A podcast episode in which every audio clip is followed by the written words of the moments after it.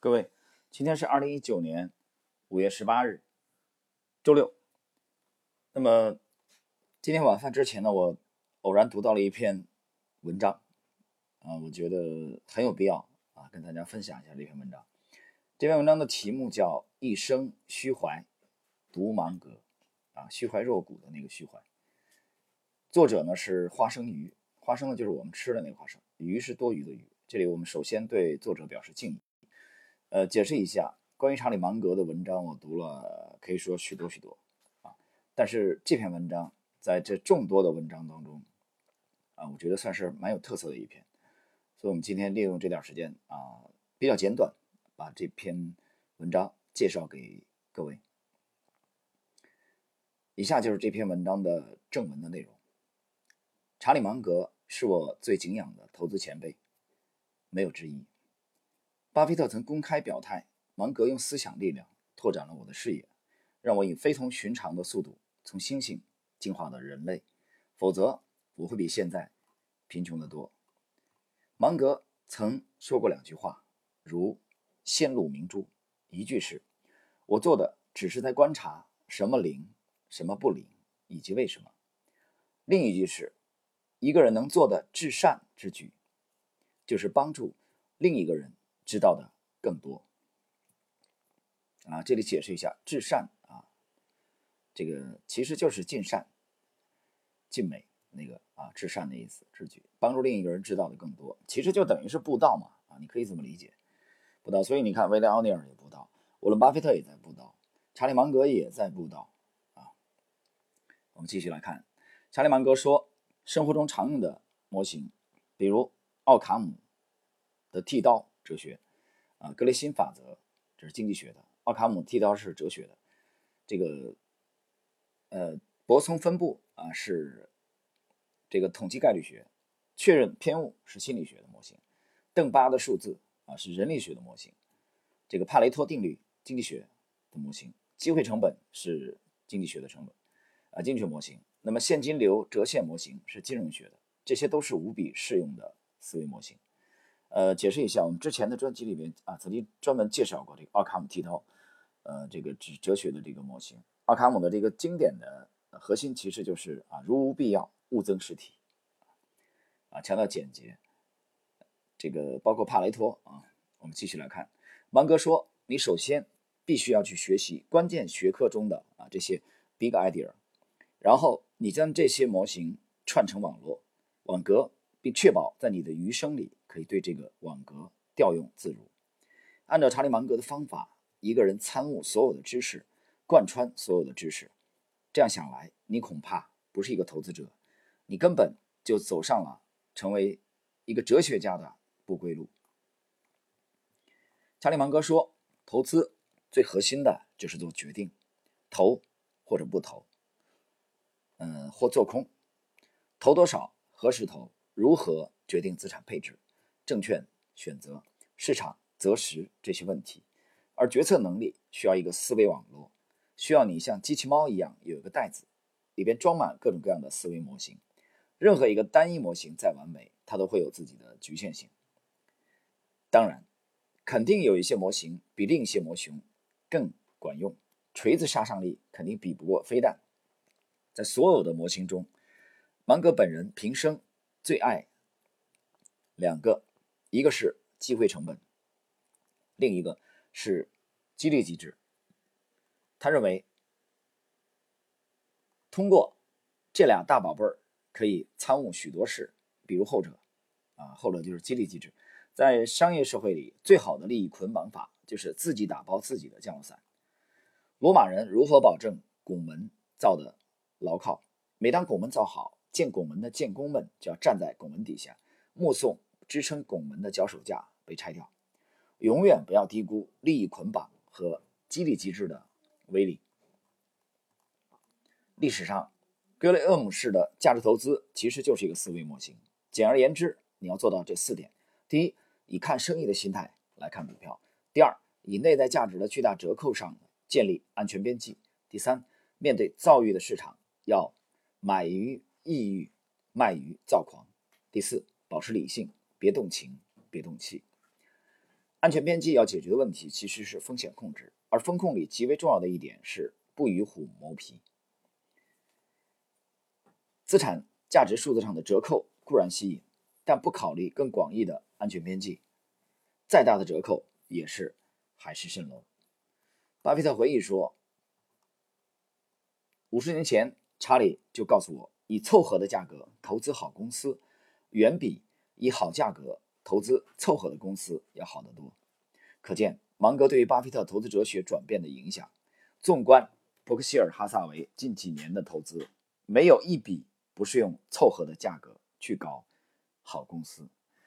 呃，这个我解释一下，他这里的翻译我觉得有点有点啊不是很贴切啊。这个“凑合”这个词儿，其实呢，我读到的原版呢，其实解读当然这个意思应该大概应该是合适的价格啊。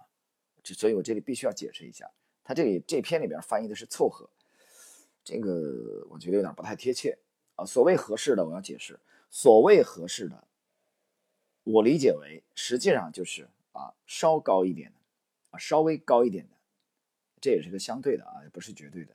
那那跟谁比呢？就是说，既然是相对的，它得有参照物啊，得有这个比对的对象是谁呢？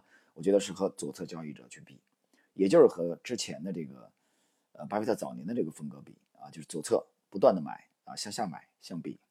所以这个所谓的啊合适的价格是在右侧的啊，这是我的理解。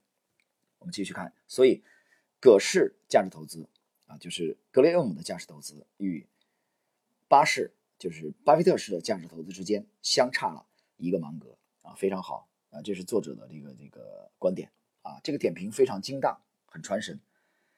也就是格雷厄姆和巴菲特当中差了一个芒格。芒格就是连接这两者的那个人物。巴菲特自己的说法是：格雷厄姆教我捡这个烟蒂啊，就烟头，买贱货就是便宜货。而但查理将我从这种限制性的观点中挪出来，打开了我的视野。查理芒格强调下重注啊，就下大注啊，重仓介入，包括三点：第一，放弃烂机会；第二，放弃看起来很好，但实际上很烂的机会。第三，下重注在那些实质上很好的机会上。对于德普啊，就是德州扑克啊，有些人不太了解，解释一下。德普新手而言，这个 A 十以下的牌啊，全部都 fold，也就是拿到烂牌一律放弃，一般会是一个好策略。所以你要能等，能忍。啊，大家想一想，这个这个放弃一般的烂牌，等到好牌的时候再这个重啊重磅出击，这个风格和泰德威廉姆斯去击打这个棒球的这个甜蜜区，等待好球出现才挥棒啊，思路是完全一致的。芒格认为在投资上也应该是如此，大多数时候你应该在调研、阅读、思考，再不济就吹吹牛逼，而不应花时间在不停的交易上。这个解释啊非常好，呃，这个其实是对专业交易模式的，呃，轻描淡写的、云淡风轻的这个描写或者复述。你看看你身边的人，有多少人其实每天在花大量的时间在交易啊，在交易。就中国 A 股而言，五个交易日啊，呃，五个交易日当中呢，有多少人在频繁的交易？很累，很辛苦，赚大钱吗？我告诉你，没有。这个群体当中呢，只有极少数人赚大钱。不信你就去看，啊，你不是大奖章公司的这个，呃，我们之前讲的这个，这个顶尖的啊，这位传奇式的人物啊，西蒙斯，他们有这个这个模型啊来做高频。我们对个人投资者而言，真正的高频又获得成功的啊，了若晨星，而且这条路非常辛苦。好，继续来看。在终于等到你彻底占上风的机会来临时，你得下大注，因为这种机遇你一辈子应该也见不到太多个。嗯，跟我非常亲近的人，呃，应该了解，其实我们已经这个，其实我们面临这样的机会啊。作者是这样描述的啊，因为这种机遇你一辈子也见不到太多个啊。我们只只能讲到这里，他倒并不反对适度分散。啊，比如十个持仓，但他反对数学上的那种极致的分散，因为无可避免，这会让你投资到庸俗不堪的公司上。在这点上，价值投资差不多都能形成共识。如这个卡拉曼啊，这里其实指的应该就是塞斯卡拉曼所说，想要降低风险，分散到十个或十五个以上就足够了，再进一步分散都是虚妄。对于我而言，芒格的这个市侩智慧，与这个这个犬儒主义看似矛盾，却又师出同门，组合在一起特别耳目一新。其言其志，增一分嫌腻，减一分则太瘦啊！这这句话其实当初是描写美人呢啊，描写这个古代美人的。作者借用在这里，而他的态度率性而为，大快人生。当然，你务须低首相拜，但是一生虚怀，读芒格这个动作，大概率是没错的啊。这是花生鱼的这个投资笔记啊，是在二零一八年十呃这个四月份啊，应该是这个二零一八年十二月初啊写的一篇笔记，其实非常简短啊。但我读了以后，我觉得写的非常好啊。他至少把芒格的这个主要的标签啊给这个。明示出来了，强调那这里我们刚才看到了芒格强调这个对单一模型的啊这个这个狭隘，呃，其实回首之前的这个从九七年开户到现在二十二年的这个投资经历，我们二十二年的时间也无非是两个模型而已啊，对资本市场直接的呃这个介入的啊，或者说以这个 A 股为主的吧啊，以二级市场为主的啊，我们是有这个 LXZ 这个模型。那么同时，我们有一个更宽泛的模型，这个模型是来源于人性的。但这个模型呢，它覆盖的这个广度就远远超越了这个二级市场啊或者 A 股啊这么这么狭隘的一个呃这个这个定义啊，也就是从更宽泛的广义的，我们这个模型是来源于人性的啊，其实也就是人性和历史的结合。所以有了这两个模型，当我们在 A 股市场。啊，没有很好的进攻机会的时候，或者说我们 A 股市场以这个阶段性的或者较长时间的空仓的时候，我们的这个模型，另外一个模型啊，从来源于人性的这个避险的模型，给我们啊对冲风险啊，同时在反方向给我们带来收益，所以两个模型是交织在一起的，所以也就是把这个逻辑看清楚，把这个广义的模型摸索的。开始时间是在二零零九年，我之前的专辑曾经提过，啊，二零零九年我们开始去研究这个方向，那么开始动作是在四年以前，是在四年以前，所以我们手中握有一个广义的和一个狭义的两个模型，那么其实足够啊，我们可以很淡定的这个读书思考，我们不用花这个每天频繁的时间去交易。啊，我我们讲了最清闲的是两种状态，第一个是持仓，啊，你很淡定；第二个是空仓，你也很淡定。这里边大量的时间，我是我们去等待合适的买点，啊，去筛选合适的标的，啊，或者等待我们的这个避险的模型，啊，去展现出它的这个趋势的力量，去体现出利润，啊，所以今天利用这点时间，我们很简短的啊，跟大家去分享一下华生鱼的这篇笔记。我看了一下啊，它这里边。啊，有几篇文章写的还非常好啊。今天这篇很简短，我想后边有时间跟大家进一步的啊去分享这位作者。当然，我并啊并没有讲说完全认同他的这个投资风格啊，这是两回事。但我看他写了几篇随笔啊，质量还还不错啊。后边有时间我们会继续的跟大家呃一起来看一下。这样啊，后边还有一个。简单介绍一下啊，有一个查理芒格的简单的一个小传啊，一并介绍给各位。查理芒格呢，是一九二四年一月一号出生于美国，他是沃伦巴菲特的黄金搭档啊，现在是伯克希尔哈撒韦的副主席，出生于美国内布拉斯加内内布拉斯加州的奥马哈啊。这位今年已经九十四岁啊，这是去年的数据，现在九十五了。在过去的四十五年里，他和巴菲特联手创造了有史以来最优秀的投资记录。伯克希尔哈撒韦股票。账面价值以年均百分之二十点三的复合收益率创造投资神话，每股的股票价格从十九美元啊升至八万四千四百八十七美元。查理芒格是沃伦巴菲特的黄金搭档，有幕后智囊和最后的秘密武器之称，在外界的知名度一直很低啊。其实这一年不低了，尤其是一零年啊，李路把这本书介绍到中国以后，就是这个彼得考夫曼的《呃穷查理宝典》，那么查理芒格的《智慧箴言录》啊，到中国以来，呃，查理芒格在中国啊是几乎是一夜之间拥有了无数的粉丝，但这是在一零年之后啊，一零年之前，国内知道芒格的人非常少。其智慧、价值和贡献也被世人严重低估。在多次的讲演中，嗯，芒格在谈及商业及金融时，介绍了基础的处世智慧的概念。芒格的处世智慧包括了一系列的思维模型，每个模型之间相互联系，仿如悬挂在格栅的每个支点上，用以解决关键的商业问题。芒格曾讲，大约八十到九十个这样的模型就足以解决百分之九十的问题了。让你成为一个足够智慧的人。呃，他一九二四年一月一日出生于美国内布拉内布拉斯加州的奥马哈。啊，一九四八年优异的成绩毕业于美国哈佛大学法学院。一九七八年担任呃伯克希尔哈撒韦公司的董事会副主席。换言之，他与巴菲特的合作已经长达高达四十一年。一九七八年啊，芒格因为白内障手术啊并发症导致他的左眼完全失明。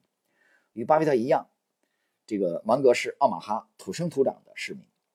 在结束密歇根大学的学业以及海军服完兵役之后，芒格以不具大学文凭的身份进入哈佛大学法学院。他于1948年取得法学博士之后毕业。在1965年之前，他在自己成立的芒格托尔与欧森有限公司担任房地产律师一职。随后，他放弃了法律的专职，专心致力于管理投资事业。芒格同时也是伯克希尔哈萨韦之子公司啊，Visco，呃，金融公司的董事长。伯克希尔哈萨韦拥有这个该公司百分之八十点一的股权。Visco 金融公司早期提供储贷业务，但现在掌管精密钢铁公司啊，科特家具租赁公司、堪萨斯金融担保以及其他合资企业。Visco 金融拥有超过十亿美金的股票持股，持股包括可口可乐、美国运通、富国银行。以及这个保洁公司，单一持股可提升总体投资组合百分之五十的价值。芒格相信，啊，集中持有了若指掌的企业股权，长期将带来优异的报酬。Visco 总部位于加州的帕沙蒂纳，Visco 每年也在这里举办年度股东会。芒格所举办的股东会在投资圈具有传奇性，这一点与巴菲特在奥马哈举办的股东会一样。一般的股东会都是敷衍了事。但芒格却会在股东会时花相当长的时间与股东交换意见，并且有时还会臆测，如果他的英雄班哲明啊本杰明富兰克林遇到这样的状况会如何处理呢？啊，解释一下，芒格的偶像啊是本杰明富兰克林，之前我们介绍了不止一次。其实还有一个偶像啊，他受影响很大的就是嗯柏拉图，著名的哲学家。我们继续来看，巴菲特常公开指出自己把芒格视为伙伴。的确，芒格拥有使其成为亿万富翁的伯克希尔股票。然而，芒格也并非巴菲特的复制品。芒格是众所皆知的共和党党员，巴菲特则支持民主党。巴菲特几乎把所有的时间全部献给了事业，而芒格却多年来不参与伯克希尔的日常营运。对那些把投资视为唯一收入的来源的人才说，芒格是个通才。芒格与巴菲特两人皆认为可以互补彼此的差异。他们甚至在这个罗素韦德案之前，两人就是热切的这个堕胎的堕胎权的支持者。一九九一年，投资银行所罗门兄弟公司被美国财政部捕获，涉嫌操纵九零年十二月到九一年五月对该公司有利的债券价格。而当时，伯克希尔哈撒韦拥有所罗门公司百分之十四的股权，芒格也担任该公司的董事。芒格捐献了价值。四千三百五十万美元的伯克希尔的股票给这个呃斯坦福大学建造斯坦福法学院的建筑设施。他先前也在呃洛马普雷塔地震之后捐献帮助这个修复格林图书馆。为此，他还在重建后的格林图书馆啊之宾分院前接受表扬勋章。虽然芒格从未就读于这个斯坦福。但其第一任妻子这个 Nancy 芒格曾经是斯坦福的校友，并且也是斯坦福的董事。他的女儿温蒂芒格，嗯，也是现任斯坦福的董事。二零零七年，芒格捐献了密歇根法学院提供该校翻新校区的基金。好了，朋友们，今天利用这点时间，我们呢简短的介绍了华生鱼的这篇投资的呃笔记啊。这篇笔记的主要内容就是告诉大家，呃，其实它这个是一个借用啊，是一个借用。我记得应该是不是借借用一个日本那个人是不是东乡平八郎？我记不清楚了啊，是不是这个人？他好像讲了一句啊，呃，一生俯首拜阳明嘛，啊，大概是这个意思啊，指的是这个非常崇拜王阳明啊，中国明朝的哲学家，就是开创了这个心学的，走出了这个朱熹啊、陆九渊啊这些人的体系，其实等于说站在了这些巨人肩膀之上，独创。心学的这个一代大儒王阳明啊，日本的这个是不是东乡平八郎？难道我记也可能我记错了啊？但是他是有这么呃有这么一句话，就是一生俯首拜阳明，所以作者是借用了啊。好了，朋友们，今天我们这点时间就介绍这篇文章啊，在以后会给大家继续的介绍一些经典的著作和文章。谢谢各位。